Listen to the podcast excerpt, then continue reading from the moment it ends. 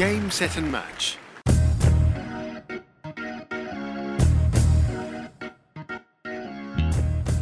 Hola amigos y señores, soy Saúl Gómez, estamos de vuelta y bienvenidos una vez más a Tennis Leer. En este es nuestro cuarto episodio ya por completo que tenemos aquí con, con, con ustedes, en el podcast que viene a ganarse un lugar en los aficionados de este deporte que tanto seguimos, que tanto nos gusta. Les presento una vez más a mi amigo Juan Arballo, que es apasionado del tenis también y nutriólogo profesional, que nuevamente me acompaña en este proyecto que tanto le dedicamos pasión y tiempo, la verdad. ¿Qué onda, Juan? ¿Cómo estás? Hola, ¿qué tal? Bueno, buenas tardes, días, noches a todos. Eh, un placer estar aquí contigo, Saúl. Muchas gracias por la, por la invitación. Y pues hoy tenemos a, a un invitado muy especial, eh, un, un, giro inesperado este, en este capítulo del podcast que vamos a disfrutar todos juntos y conocer mucho de este nuevo mundo ¿no? que, que siempre acompaña al deporte. Sí, la verdad era un tema que yo me moría por tocar. A mí me encanta lo que es este tema, ¿no? Que, que me hace bastante interesante en lo que gira en torno al, al deporte del tenis. Y pues le presento, sí, le presento a nuestro invitado, Abraham Sáez, mejor conocido como Mr. Grand Slam, un tipster especializado en el deporte del tenis. Hola, Abraham. Oh, hola, Mr. Grand Slam, ¿cómo estás? Hola, Saúl, Juan Manuel, ¿qué tal? ¿Cómo están? Buenas tardes, noches de este lado. Antes que nada, agradezco mucho la invitación y saludo a toda la gente que escucha el, el podcast. Y pues nada, este, encantado de estar de este lado y, y listo para, para, las preguntas y lo que se venga. Ah, excelente. La mejor disposición vamos a tener contigo. Oye, Abraham, vamos a decirlo de esta manera, un poquito más informal, yo creo. ¿Cómo, cuéntame, cómo es ser un tipster, un tipster del tenis? Sobre todo creo que es un deporte en el que muchos colegas tuyos no abarcan ese campo, como que es poco explotable. ¿Qué te llevó a ti a abarcar ese terreno que la verdad se me hace algo pues, meramente de reconocer? Pues sí, mira, el tenis como tal es uno de los deportes más apostados incluso en el mundo. Va mucho de la mano de que es de los pocos que se mantiene activo prácticamente todo el año, solo una semana descansa, en la semana de Navidad, Año Nuevo. De ahí en fuera, todo el tiempo está, hay torneos, ya sea de ATP, WTA, Challengers o nivel ITF, a diferencia de los deportes norteamericanos que duran seis meses y luego tienen sus pretemporadas y demás, ¿no? O el fútbol, que también, eh, según la liga, tienen también sus tiempos de descanso. En el caso, como ahorita, ¿no? Ahorita no hay NFL, no hay NBA, se acaba de terminar, no hay hockey, uh -huh. no hay fútbol, entonces pues todo el mundo voltea a ver a qué, a qué le mete algo de, de, sabor y pues ahí el tenis siempre, siempre está vivo, ¿no? Es, entonces, número uno es un punto por el cual este, siempre hay acción, entonces eso lo, lo, mantiene atractivo en el tema de las apuestas deportivas.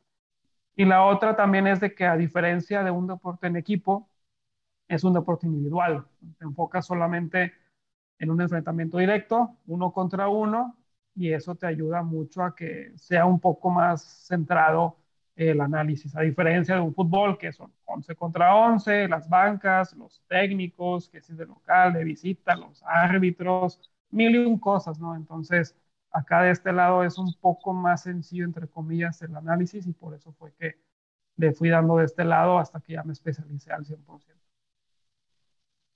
Va, excelente. Oye, Abraham, ¿qué, qué, tal deseo saludarte nuevamente y otra, nuevamente dándote la bienvenida para preguntarte eh, y denos un poquito más atrás, ¿qué fue lo que a ti, Abraham, te, te empezó a llamar la atención de este mundo de que son las apuestas? ¿Qué te hizo motivarte principalmente a apostar? Imagino que alguna vez entraste por primera vez y, y, continuar y a lo mejor ya dedicarte a esto como una carrera. Fíjate que cada vez ha sido un poco más incisivo el tema de los comerciales, el tema del marketing que le están dando al, a todos los casinos o casas apuestas. Sí, ya hasta es bastante molesto ver un partido de fútbol en cualquier lado donde te atascan este, tanto visualmente como en audio de comerciales. Si aquí le metes 100 pesos en este momento, te multiplica, bla, bla. Entonces. Hablando de este tema hace unos cuatro años, que ya empezaban con solamente con hacer menciones, no, no te decían todavía de que de los momios o, o, ese tipo de cosas, solamente te hacen el puro comercial. se me hizo interesante porque yo seguía de diario al, al Monterrey, ¿no? Soy, este, soy regio y luego los rayados. Entonces, sí, yo diario veía cómo iba el equipo, este, contra quién iban y demás, de las tendencias que tenían de que en ese momento metían más goles en el segundo tiempo, ese tipo de cosas, sin meterme estadísticas, solamente por ver los puros partidos. ¿no? Decía así, de alguna manera eso se, o se puede meter una apuesta de 100 pesos, 200 pesos, pues, pues, ¿por qué no? Así empecé, la verdad, a lo mucho metí unas dos apuestas y ya se me quitó como que la, la emoción, me, me, daba X, me daba igual. ¿Te iba bien? Cuando más metí dos jugadas en, en, en, meses, iban las perdí las dos, o sea, de que súper mal, de que no, no, pues como no es algo que, que, le metiera estadística, nada más era pues por, por puro sentimiento, es mi equipo, que es de los más grandes errores que pueden cometer todos en general. Sí, y usando, y usando el dinero nomás te da la cuenta, ¿no? Esa, ese bono de sí, de que le, le, metes 100 pesos, te dan otros, no sé, ahorita cómo esté, pero te dan otros, otros 100 y pues ya, se acabó eso, esos 200 pesitos y ahí quedó, ¿no? Pero después sucedió que se vino el Australian Open, pasó fue el 2019, ahí sí lo seguí un poquito más. El tenis, así en general, sí lo he seguido, más nunca había sido de diario, nunca había sido algo que, pues, que me apasionara tanto, siempre ha sido más el fútbol, este, hasta hace unos años, eso ya, cambió totalmente, pero bueno, eh, sí, sí conocí a los, los básicos, ¿no? Que Nadal, que Djokovic, que Federer, haga así, y, y, se acabó, no te conocía a alguien fuera de esto. Entonces empezaron unos partidos y, y viendo algunas tendencias, tanto en hombres como mujeres, ahí me empezó a dar un poquito de, de curiosidad en cuanto a oye, pues aquí no tengo que enfocarme tanto en que si los delanteros, que si los medios, que si el portero, que si la banca, que si los defensas, y ese tipo de temas es solo uno contra uno. Vi algunas cosas que medio se solían dar eh, muy constantemente y poco a poco me dio como que empezar a generar por mi propia cuenta un sistema estadístico en el cual recopilaba ciertas bases de datos, y ahí empecé ya con ciertas fórmulas que yo le fui metiendo de mi, pues de, de, mi cosecha y a ver que se estaban cumpliendo muchas tendencias de estas. Yo tampoco sabía que en tenis se puede apostar, me hacía súper extraño que existiera eso. Ya luego también metí un poquito más ahí, a, a, a, como que checando en internet, que sí es de los más apostados, por ese tema de que siempre está activo y poco a poco me fui enrolando un poco más hasta que ya me fui especializando en esto. Excelente, sí, la verdad que creo que, no me dejas mentir, creo que a lo mejor la, quizá la mejor época para apostar en el tenis es durante un slam. Y ahorita tenemos la mejor oportunidad de hacerlo con, pues, con Wimbledon en su apogeo en la primera semana. ¿Cómo has vivido estos primeros, creo que van tres días de actividad? O quizás tú lo hiciste antes de las qualis. ¿Cómo va ese proceso de tipster, ese método de ganancias para ti ahorita? Fíjate que realmente es, es indiferente este, en cuanto a la época. O sea, si me pones ahorita un torneo ITF W25, okay. te, te, puedo buscar este valor ahí. Realmente va un poquito más en cuanto a lo que calculan las casas apuestas. Hay eventos en los que hay demasiada tensión, o sea, un Super Bowl. Pues todos los las líneas están volcadas a eso, todos los oddmakers están sobre de eso y le dejan de dar atención a los challenges o los ITFs y ahí te encuentras cuotas mal calculadas y aprovechas y te va mucho mejor que en un Grand Slam, por ejemplo. Pero bueno, ahorita en cuanto a, a este evento, empezó un poquito eh, diferente, ya que la pista está muy lenta, demasiado sí. lenta a diferentes ediciones. Ya se han quejado de esto varios tenistas como Kirios, Andrés con las mujeres, y hemos visto expertos como Sam Querrey que quedó 3-0, o sea, con Blanquis que nada que ver. sí. Si están pasando cosas no dis distintas, ya de esa, de esa forma te das cuenta que tienes que analizarlo diferente.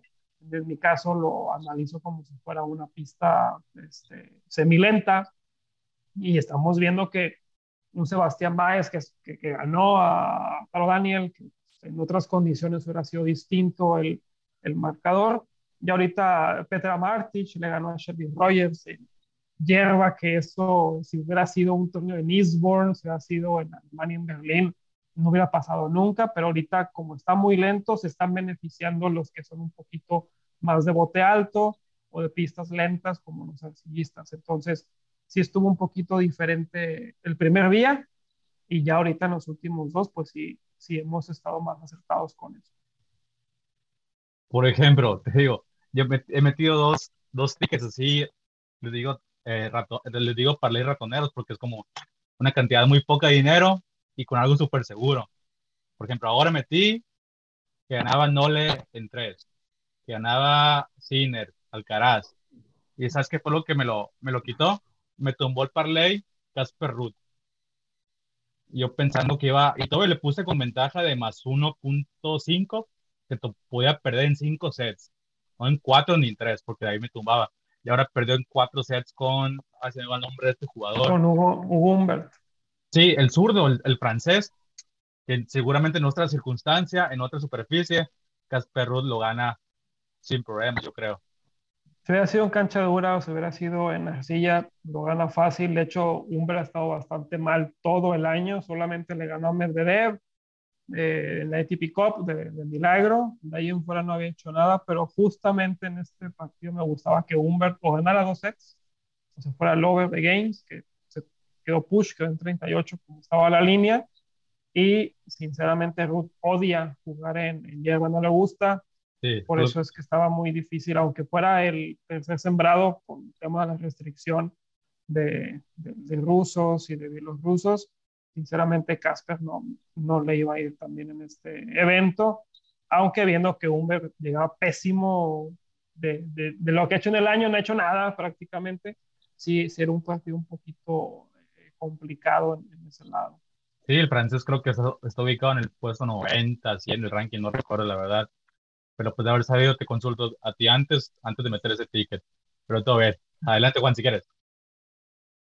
Oye, hablando de, las sorpresas que comentaban ahorita, eh, ya viendo el panorama de hoy, ¿no? Como dicen eh, el diario de lunes, bajo el brazo, eh, vemos que el tema de Raducanu ubicas a, la, tenista femenil. Esta tenista logró, el campeonato de US Open anterior, ¿no? Lo que fue una sorpresa para todos, viniendo desde, la, desde Wildcard. Y ahora este, ya se vuelve una normalidad irse muy temprano en la mayoría de los torneos. A, esas variables eh, que suceden en los torneos que, que, son a veces sorpresivos, como el caso de, de, de Raducano en, en, US Open, y ahora esta constante que se ha venido dando quedando fuera en, en, este, en, momentos muy tempranos de los torneos. ¿A qué se lo atribuirías tú en, el lado de las apuestas? ¿Cómo, considerarías tú esos factores? Es que es muy diferente, hay diferentes escalas de nivel. Una cosa es la escala del ranking, que te pone en este caso la WTA o la ATP, y ahí te pondera a qué ronda llegaste y te asigna esos puntos, ¿no? Según los que vas acumulando, son los que llegas a tener. En este caso, Emma es la número 11 del mundo y es una gran sorpresa, entre comillas, que, que esté perdiendo en segunda, tercera fase o incluso debutando. Lo que pasa es que esa escala no te está ponderando a quién le ganaste. Es una escala muy distinta, el Elo Rating, donde te, ahí sí te pondera, ponle, caíste en primera fase, pues le ganaste a Federer. No es igual, para la ATP le da igual, o sea, el ATP le viene valiendo 3 kilos de lo que tú quieras. ¿A quién le ganaste? Te da igual tus 100, tus 50 puntos, no, no sé. No, no le interesa quién le ganaste. Simplemente por la fase a la que llegaste. Es muy diferente en el Elo rating. A quién le ganaste te asigna una ponderación distinta. En este caso, Emma Rucanu, solo en un evento, eh, en este caso a nivel WTA fue donde consiguió este título. No podemos o no, no se le debería de, aunque sea el número uno del mundo, según la fase que llegó o que ganó un título Grand Slam, no es lo mismo a una Caroline García, que se la ha pasado en el top 20, top 30 prácticamente toda su carrera y que ha tenido muchísima más experiencia, incluso venía de ganar un título en, hierba en Alemania, ganándole a Andrés, que también es una campeona de Grand Slam. Entonces, eh, aquí estaba mal calculado el momio, quien era favorita o debía ser favorita, sin duda alguna era Caroline García, por eso ganado 2 a 0 y para mí no es ninguna sorpresa que haya pasado eso. El detalle es que la prensa no se dedica a calcular momios, no se dedica a calcular lo que debe de pagar cada quien y para ellos es una sorpresa. Entonces, es muy diferente cuando ya te metes de lleno a esto por superficie o por nivel de, de torneo, o que conozcas históricamente cómo les va ante la presión a cada una de estas jugadoras o de jugadores, y es por eso que salen estas grandes sorpresas, ¿no? También cuando Serena Williams venía de un año prácticamente inactiva, era muy difícil que estuviera a la altura de, de cualquier este, partido oficial y más en un Grand Slam, que hay muchas sorpresas. Este, en este lado, también Harmony Tam tenía mucha, aunque no es una gran tenista, sinceramente es una tenista que venía de prácticamente del montón. A Harmony se le da muy bien el bote alto. Yo la vi en Guadalajara, la vi en Monterrey y vi cómo le ganó a Maison Keys, que también es una norteamericana top 20, top 10 por lo general, y le ganó bastante fácil aprovechando el bote alto de la altura de Guadalajara. Acá fue parecido, como la hierba está un poco crecida, la, la bola botó un poco más y por ahí tuvo esta chance de, de meterse y, y dar la campanada del, del, torneo hasta ahora, pero es por eso, porque pues lo, los medios se dedican a redactar, no se dedican a calcular con fórmulas los momios que hacen las apuestas. Me parece interesante ese tema que manejabas de, de la de Carlos García, Raducano, lo que, lo que sucedió. Eh, precisamente hacia eso iba también. Lo que es como que a veces la, el circuito femenil es tan impredecible, volátil, y quizás para ti puede ser complicado a veces apostar. No sé cómo tú, desde tu punto de vista profesional como tipster, ya en este caso, cómo lo veas ese, ese contexto. De hecho, es algo que se comenta mucho tradicionalmente por costumbre, que la WTA es volátil, pero en hombres también suele haber en primera ronda, segunda ronda de un 40-45% de, de los no favoritos que ganen. Lo que te comentaba de Sam Querrey, lo que vimos de Nadal con Fritz en la final de, Wells, que dices, ¿de dónde salió eso? Pero también pasa mucho en los hombres, de Giri Veseli, que le ganó a Novak Djokovic, cuando Daniel Evans también le ganó a Djokovic. En los hombres también pasan ese tipo de situaciones, pero se le achaca un poco más a las mujeres, como que entendiendo que son volátiles. Pero si pasa tanto que ganan las no favoritas, es más, es tan constante en su inconstancia que es muy fácil identificar qué momios de no favoritas son las que convienen. Digo, si si hay un, hay un sistema en el cual puedas calcular eso y conozcas quiénes se les da más ese tipo de situaciones, pues te puedes beneficiar. Entonces, en mi caso, de hecho, la WTA es de las que más apuesto, de las que más me beneficio por lo mismo y, y, lo aprovecho de ese lado. Entonces, también jamás va a ser rentable para ningún apostador todo el tiempo apostar favoritos, porque pues si no, no sería chiste y no habría ningún casino, ¿no? Si siempre era el favorito, pues no habría muchos casinos y no serían tan, tan este, redituables o no saldrían a cada rato nuevas opciones para apostar si siempre ganaran los favoritos. Y en todos los deportes, ¿eh? igual en el fútbol, en NFL, en, en NBA, lo que tú eh, quieras y, y, gustes y mandes, pasa lo mismo. Entonces, aquí el punto es saber cuándo sí, cuándo no confíes en un favorito o cuándo haya valor en un hombre, ¿no? Sí, como que es importante, por ejemplo, ya de ese tiempo me pongo un poquito hacer un poquito más eh, análisis antes de apostar, sobre todo en el tenis, por ejemplo, checar contextos, tendencias, cómo llegan, eh, si vienen con lesiones, el head to head, el estado de superficies. Creo que es, es un punto importante a, a, anotar ¿no? al momento de meterle dinero al casino. Sí, hay muchos, hay muchos puntos que se tienen que, que calcular. Antes, eh, ese tema sí es, sí es un tema medio polémico el tema de las, de las apuestas. El detalle es que siempre y ante todo, lo que yo comento mucho en, en redes es que siempre lo hagan de una manera responsable, que siempre sean conscientes de que, de que metes un ticket, como puede que lo ganes, como puede que lo pierdas. Entonces, que nunca usen dinero que ocupen para otras cosas importantes o necesarias, que siempre tomen, tomen en cuenta que el, el presupuesto que tú tengas, que tú definas, para este tipo de hobby o de, o de pasión por los deportes, si quieras eh, meter algún ticket, siempre tómenlo como es algo que dalo ya por perdido. Eh, obviamente, si tienes un sistema, si sigues a alguien que es rentable en este, en este tema, pues hazlo al pie de la letra y no quieras este, meter cosas de más, que, que nunca sintamos que se van a ganar todas, porque no, no es así. Y de ese lado es el número uno que siempre yo, yo pondría, ¿no? Que siempre lo hagamos de una manera eh, responsable.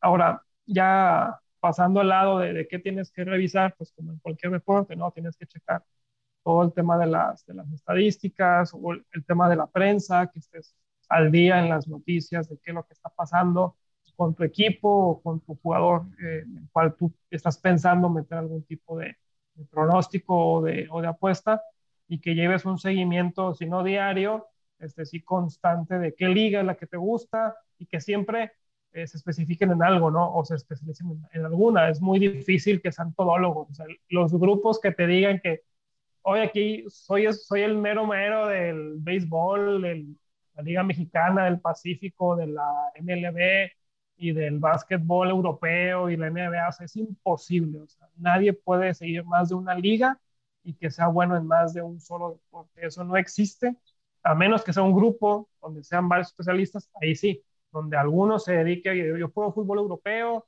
o yo puro fútbol de la MLS o la Liga MX, pero ya que alguien te diga que les haga todo, eso es prácticamente imposible, es, ahí sí ya sería una mentira, a menos que sea muy por encima, muy superficial, pero alguien que lo, que lo siga de diario, pues no, no te puedes alejar más de un deporte y que sí sepan, este, que así es esto, ¿no? Que nunca se confíen de más y que siempre lo hagan de una manera eh, responsable.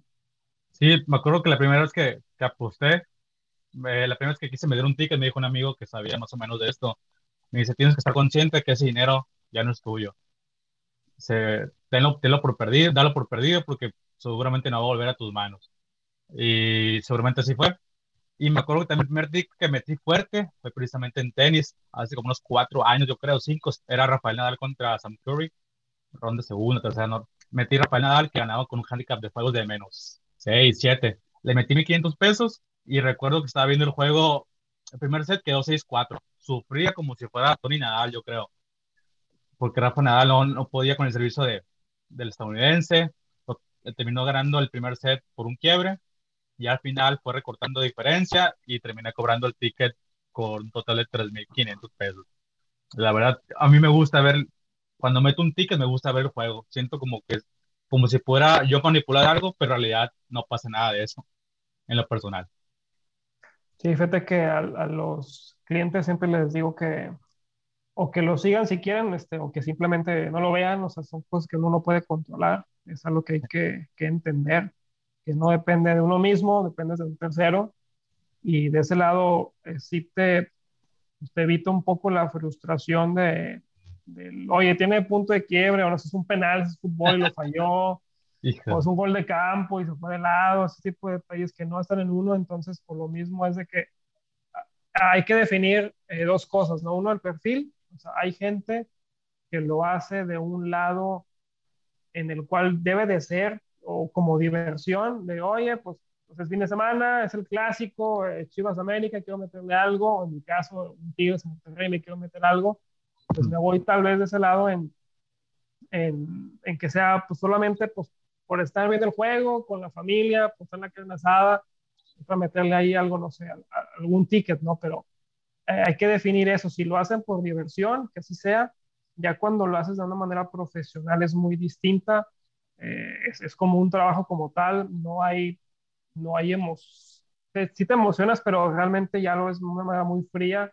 donde incluso a veces ni siquiera los partidos, donde solamente el score al final lo checo y, y, ahí terminó. ¿Por qué? Porque no depende de mí. Entonces, yo si es para divertirte, pues sí está bien que, que lo estés siguiendo y que con la raza ahí con tus amigos, este, todos eh, así lo entiendan, pero ya cuando es como un trabajo, como un, un tema de inversión como tal, ahí sí es muy distinto el enfoque y, y es, es, importante que eso se, se, defina. O sea, ¿para qué lo quieren hacer? ¿Para qué quieres apostar? Excelente. Es un tema muy, es un tema muy interesante, Abraham, porque eh, es muy común que las personas que, que apuesten sentir esa sensación de como de una pasión extra cuando estás viendo el juego porque sabes que hay algún juego más, ¿no? Que es dinero. Y que a veces parece ser que cuando hay dinero en algo, siempre la emoción se multiplica, ¿no? en, en, ya sea para bien o para mal. La pregunta va más orientada a, ¿tú dónde considerarías que la persona puede llegar a hacerse eh, viciosa o padecer del vicio de la apuesta. A veces pasa, comentar ahorita, que viendo un juego, tú apostando por un equipo, puedes decir, híjole, pero si me hubiera pegado en el poste, hubiera, ganado. Si hubiera eh, pitado el árbitro en esta falta, hubiera ganado. Y te deja esa cosita, ese gusanito de que sí se podía, nomás que fue un detallito por el cual no lo conseguí. Y ahí, te va otra vez, ¿no? Ahí te va otra apuesta, esta sí va a ser. Entonces, ¿tú dónde considerarías ahí que hay, que hay un punto de quiebre a lo mejor en donde puedas cruzar la línea y dejar de ser algo que sea por diversión y ya tú volverte parte de un discurso? que hay muchos como que páginas que se dedican a eso, en donde hay como que tipo de cuestionarios para que tú identifiques, te hagas como que una autoevaluación, ¿no? O sea, ¿qué pasa si un día no me... Yo cuando la gente lo hace de diario, este, digo, depende del perfil, ¿no? Si lo haces como una inversión y ves dónde hay una, una buena oportunidad, aunque sea diario, o a veces pasan dos, tres días y no ves alguna cosa que, sea redituable, lo dejas pasar, porque lo ves desde ese punto de vista. Pero la gente que lo hace por gusto y, y busca diario estar metiendo alguna apuesta, de, entrada es un día este, intenten no apostar así de fácil. uno o dos días, deja el teléfono, este, la aplicación, elimínala. Y si sientes esa como que presión o, o, sí, que, que, te está por dentro llamando a, apostar algo, y es como que una señal de, de alerta, ¿no? O sea, de aguas, o sea, eso no es, no es natural, o sea, si es común que quieras de repente meterle algo de sabor, algún, algún partido, digo, no sé, un diciendo un, un, Pachuca Cholos, pues en mi caso yo no vería en mi vida un Pachuca Cholos, ni aunque fuera el dominio, aunque fuera la final, o sea.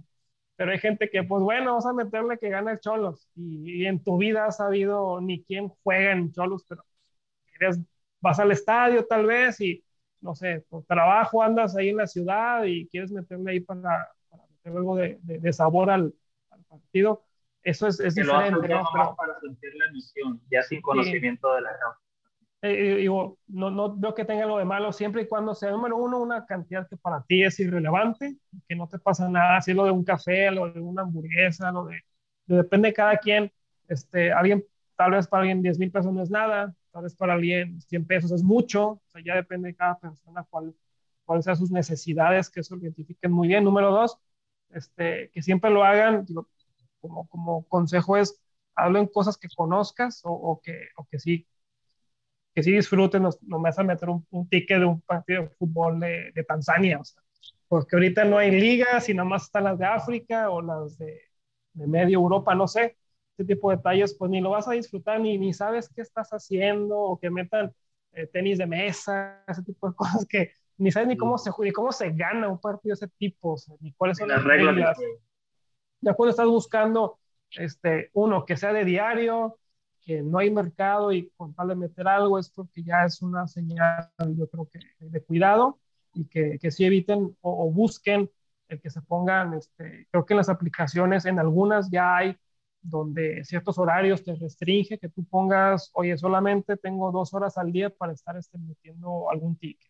O te pongas el límite de cantidad de ingresos. Solamente puedo meter, no sé, 100 pesos este, cada dos días. O, o hay límites que te ayudan a que eso lo controles. Entonces, de mi lado, esa es una recomendación, el que, el que siempre estén conscientes de eso y cuando alguna señal de estas la, sientan, las vean, pues sí, sí le pongan un poco de atención y no lo dejen pasar a que se vaya convirtiendo en, en, algo nocivo. Algo peligroso, ¿no? a veces pasa que, que ya pones un juego sin apuesta y hasta pierde la emoción, ¿no? Ya, ya no sientes ese, ese gusanito de, de, de adrenalina quizá de tener algún juego en el partido. Pero que algo que les puedo decir es que simplemente una libreta apuntes de un juego, no sé, ahora que fue la NBA las finales, oye, me gusta que gane Golden State, que gana, no sé cuál es el handicap, estoy inventando que sea menos 5.5 juegos en full time. Pues apunta en una hoja como que eso fue lo que tú hubieras traído y lo estás viendo y pues hay más o menos, tú te checas, ¿no? Te calas y si, si andabas ahí cerquita o no, sin que tengas que meter algún apuesto o dinero. Así es, ya, ya de puro orgullo.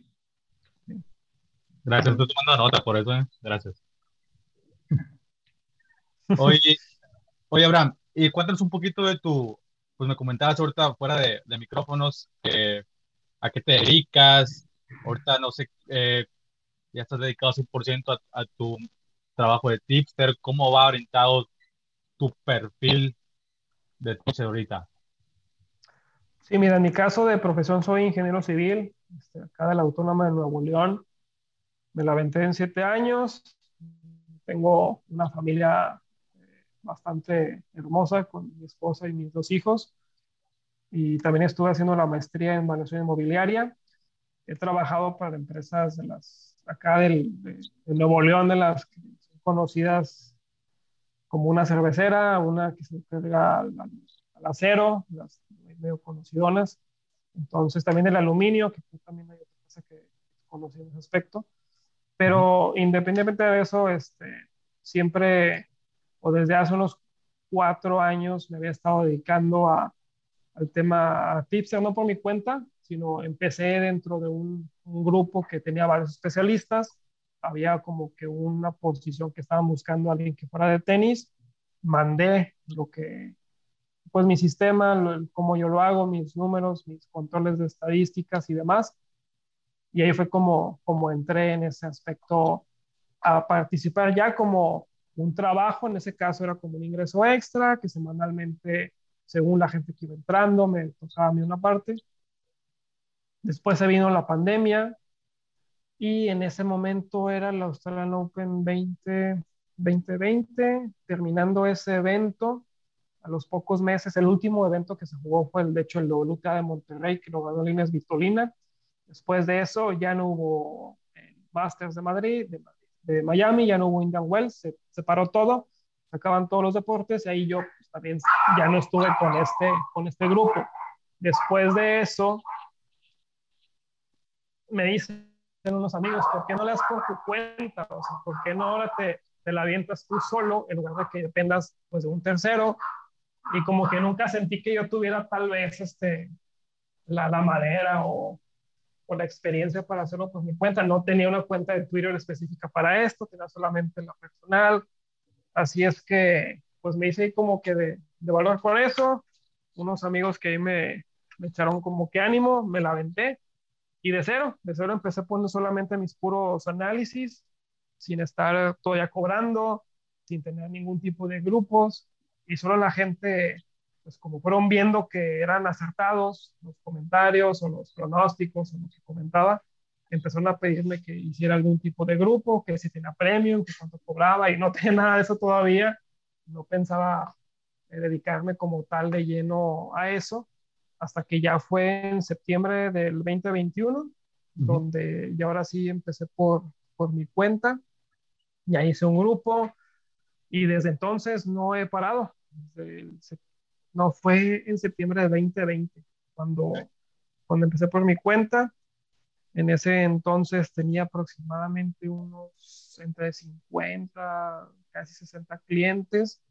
Y después de ahí en adelante, gracias a Dios, han, se han dado bien las cosas. Algo que trato siempre de hacer mucho es de que el, estén al, alcance de todos los números y, las estadísticas reales. Si me va bien ese día, de diario siempre subir cómo, cómo nos va, no solamente a los clientes, sino también en todas las redes. Estoy en Telegram, en Instagram, en, en Twitter y ahora también en Chat, en donde esté, siempre pongo de diario cómo nos fue. Eso lo hace real, lo hace transparente, para que la gente sea consciente que no siempre vas a ganar, que no siempre hay días buenos, y ya tengo medido eso, o sea, en un mes, por lo general, se suma de, 20, de 18 a 22 días y se resta de 8 a 12 días. Esa es mi estadística mensual. Y es por eso que de una manera muy controlada, mes a mes, este, se tienen pues, buenos números, se tiene un, un rendimiento para la gente tengo clientes que empezaron conmigo en septiembre de 2020 y siguen fieles al día de hoy a junio 2022. Hay clientes que pagan el año por adelantado, una anualidad, y se mantienen este, todo, el, todo el año ahí firmes. Entonces, pues sí, no, no es fácil, obviamente. A todos nos gustaría siempre ganar, pero no es como sucede y pues sí tengan mucho cuidado ese tipo de cuentas que les quieran vender ese tipo de situaciones de que aquí siempre se gana, aquí siempre se suma y te pongan tickets de mucho dinero, pues realmente eso no es algo, algo verdadero. y detrás de eso siempre hay algún tipo de interés, entonces pues sí sean cuidadosos con ese tipo de situaciones. Sí, así es. Sobre todo este tema de, que no siempre vas a ganar, ¿no? Vas a perder, vas a ganar, y siempre es muy plausible y muy valorable el durar tanto tiempo, ¿no? Y, que te permita a ti ya dedicarte a esto, digamos, completamente, eh, tu 100% del día dedicarlo a esto también es algo muy, muy plausible. Yo te quería preguntar, Abraham, una ya de las últimas preguntas, eh, comentabas que al principio, ahora el mundo de las apuestas está muy visible para nosotros. Antes era un tema hasta tabú en algunas ocasiones, eh, el ir al casino, el, apostar en algo, incluso en, perros, caballos, ¿no? En ese tipo de cosas a veces eh, fuera de lo del marco legal, a veces. Pelas de gallos, vámonos. y, ahora, y ahora los patrocinios por todos lados, en la televisión lo vemos cada cinco minutos, en camisetas de, de, deportivas, este, los vemos también anunciados. ¿A qué atribuyes tú este cambio? ¿Quizá generacional o, o globalizado? ¿A, qué lo atribuirías tú este cambio de, de mentalidad en, en, el mundo de las apuestas? Sí, mira, es una muy buena pregunta y son varios factores donde no, no solo se, se atribuye a uno, porque el, el primero va del lado donde existen ahora las aplicaciones móviles, el que tengas tú en tus manos mil y una opciones distintas con aplicaciones dedicadas a eso, que no tengas que ir físico. Es más, yo jamás había ido a un casino físico, apenas hace unas semanas fui a uno luego de años de que me dedico a esto, vas hasta aburrido estar ahí sentado, digo, no le veo el chiste, ¿no? Pero bueno, sí, voy también poner un poco el tema generacional, pero el que tengas al alcance de tus manos, que hagas un ingreso de tu cuenta bancaria ahí, eso fue un boom, el que la gente ya lo tiene, eh, con que tengas internet, eh, por eso es muy peligroso ahorita lo, fácil que es que se ingrese un, ticket, una apuesta o un pronóstico. Otro es también que el panorama económico pues, mundial está bastante deteriorado, el tema de inversiones, el tema de, de, de todo el tema económico ha venido a la baja, las acciones también, todo, todo está muy volátil y de momento hay muchas empresas que se están dedicando a invertir en, en activos deportivos, llámense inversionistas, llámense fondos incluso de, de inversión, de, de, hasta los de Wall Street tienen ya incluso algún tipo de producto como estos que son de alto riesgo. Entonces se ha ido, abierto, ha ido como que abriendo un poco esa brecha tanto del perfil como que de inversionista, donde ya también tú ves que las finales de, no sé, la Copa de Italia ya no es en Italia, ahora es en Dubái. ¿Por qué? Porque la inversión es muy fuerte. La Fórmula 1 ahí hizo un super centro para el tema de Ferrari y cada vez hay más inversión deportiva de parte de, grupos eh, importantes.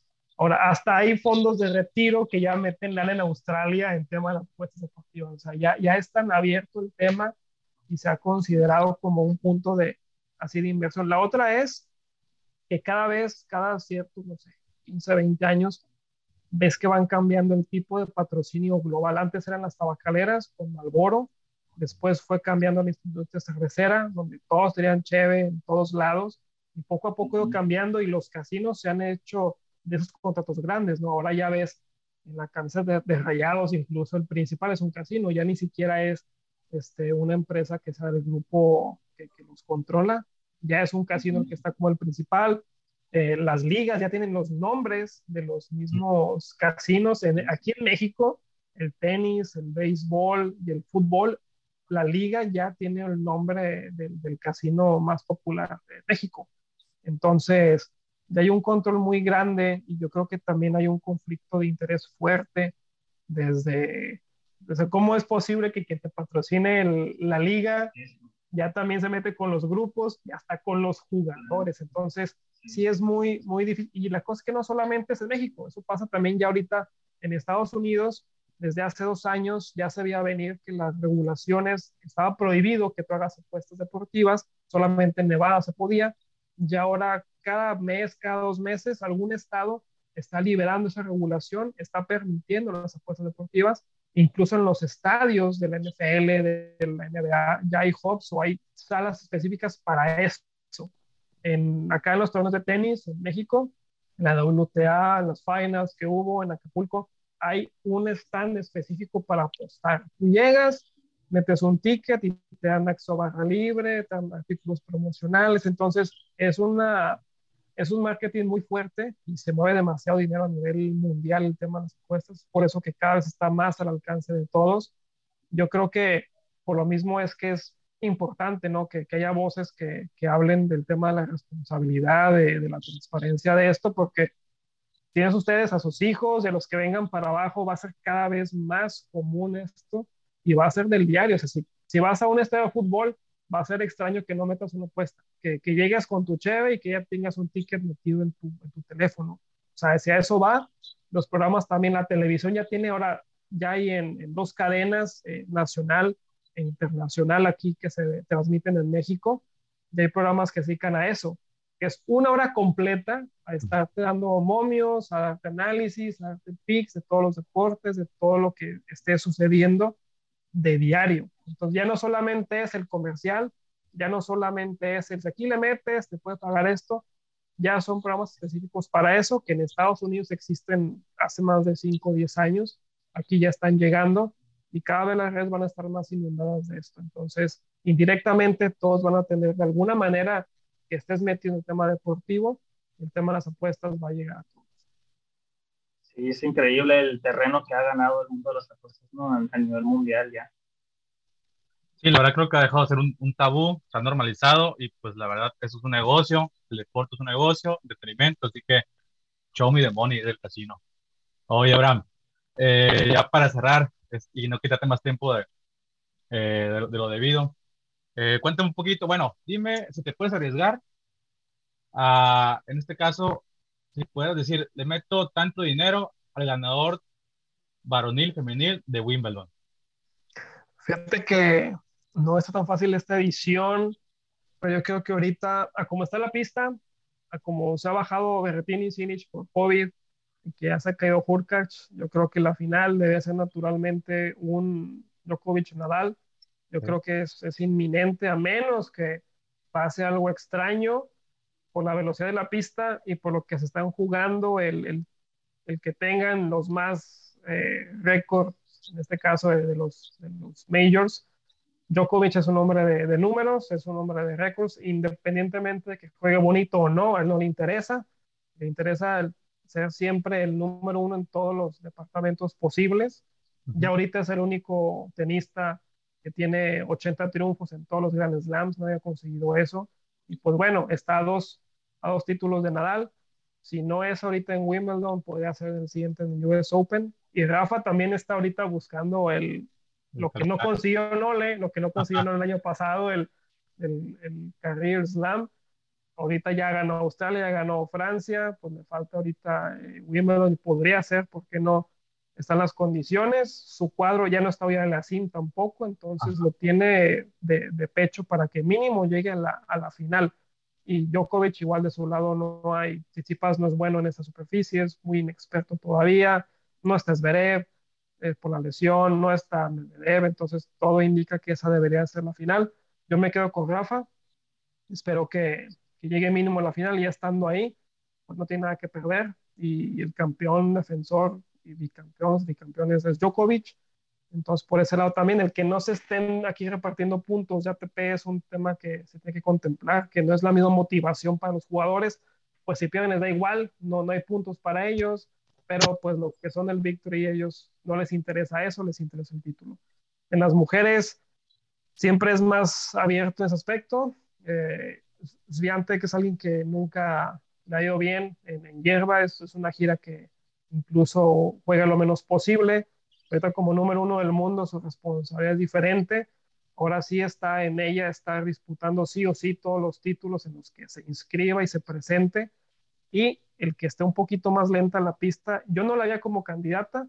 La velocidad ahora a lo que veo sí le da un poquito más de peso y sí le favorecerá sin duda a, Iga, pero creo que hay una, una chica que todavía tiene un poco más de chances, que es Ons Jaber, la de Túnez, Es, es, tiene un, un, juego bastante adaptado a, la hierba, tiene títulos ya incluso en, en el año pasado ganó Eastbourne, este año ganó Berlín porque pues, se, lesionó Bencic, pero yo creo que es Onja la que tendría que, que, llegar a esa instancia, incluso creo que Andrescu podría dar un tipo de sorpresa metiéndose en las semifinales. Entre esas tres me gustaría a mí que salga alguna de las o Petra Kvitova, que siempre sabemos que ya ganó dos veces aquí, y viene de ganar también un título en, en césped. Yo creo que por ese lado puede ser una, una candidata. Entre esas tres, cuatro, yo creo que podríamos tener alguna de la campeona.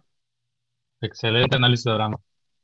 Eh, y ya para cerrar, ¿algún mensaje para estos, para nosotros, estos futuros posibles, eventuales ludópatas que a veces nos volvemos locos con el casino, quieren meter un ticket, sentir esa emoción?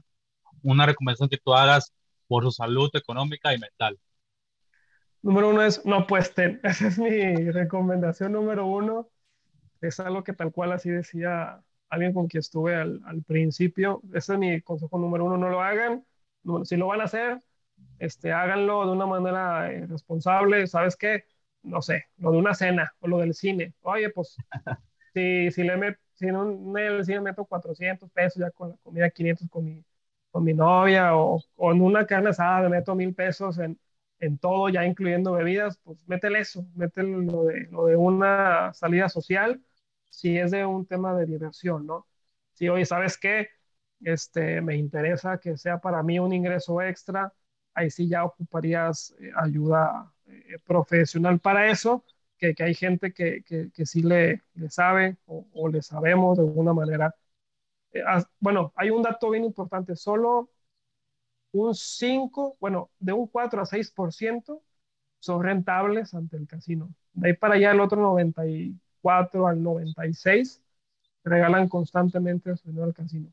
Entonces, no es fácil ganar en la casa, si no, no habría, como les comento, tantas opciones y que cada vez salen más licencias y hay más opciones de apuesta. Entonces, si lo quieren hacer como como ganar un extra, pues sí busquen algún tipo de, de profesional que se dedique a eso y también entiendan que lo que te manda esa persona es eso y ya. Tal vez en el día hay una jugada, tal vez no hay ninguna ese día, tal vez hay cinco, no lo sé, o sea, depende cómo se maneje.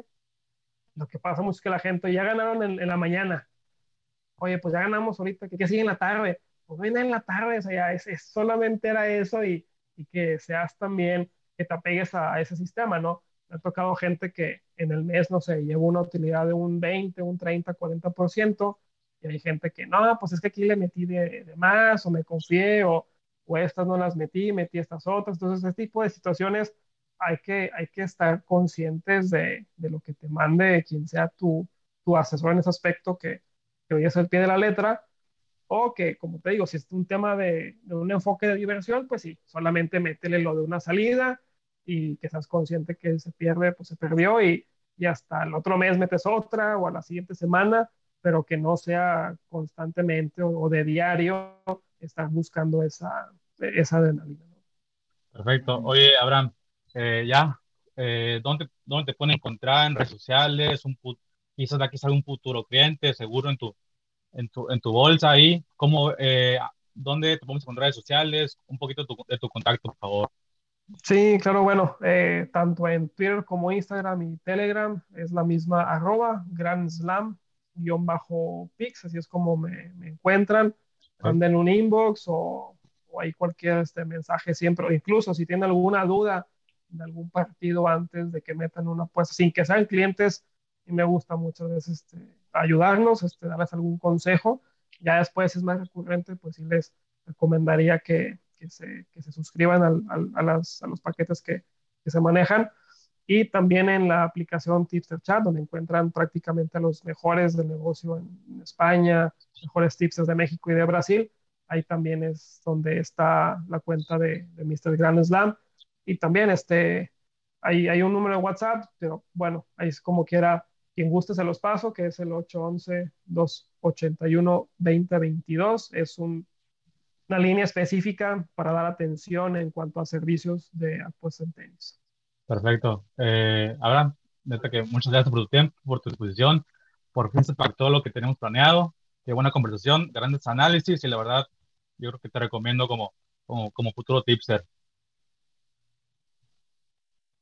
No, pues para mí es un gusto estar con ustedes, Saúl, el que por fin se haya dado la sesión, que teníamos ahí tiempo buscándola, pero el tema de agenda no se podía. Ya ahorita que estamos de este lado, pues sí fue una plática pues, bastante, bastante buena y, para todos este, que conozcan un poco de este lado que, que existen los deportes. También, Juan Manuel, un gusto eh, eh, conocerte, platicar con, con, ustedes dos y les deseo el mejor éxito en el proyecto, que, que Tennis consiga ese, ese lugar y este tipo de, de, pláticas lo va, lo va a lograr sin ninguna duda. Gracias, gracias. Muchas gracias. Muchas gracias por tu tiempo, por todas tus ideas, por platicarnos de ti y, y saber también un poquito del lado de, de las apuestas, que siempre es, es, muy importante, sobre todo hacerlo con responsabilidad, como bien decías, ya que estamos al pendiente. Mucho, mucho gusto. Perfecto. De esta manera tenemos nuestro, nuestro episodio, muchachos. Muchas gracias por su tiempo y exposición a cada uno de ustedes, Juan, Abraham. Y recordarles a nuestros seguidores que nos pueden escuchar en las plataformas de su preferencia, Spotify, Apple Podcasts, Google Podcasts y no recuerdo la otra, pero ahí estamos también. También que nos pueden seguir en redes sociales como Facebook, Twitter e Instagram. Y sobre todo, un anuncio muy importante, suscribirse a nuestro newsletter. Es el, el texto que les va a llegar cada semana a su correo con el mejor artículo de tenis que pueden leer. Así que nuevamente gracias y nos vemos en la próxima. Hasta pronto.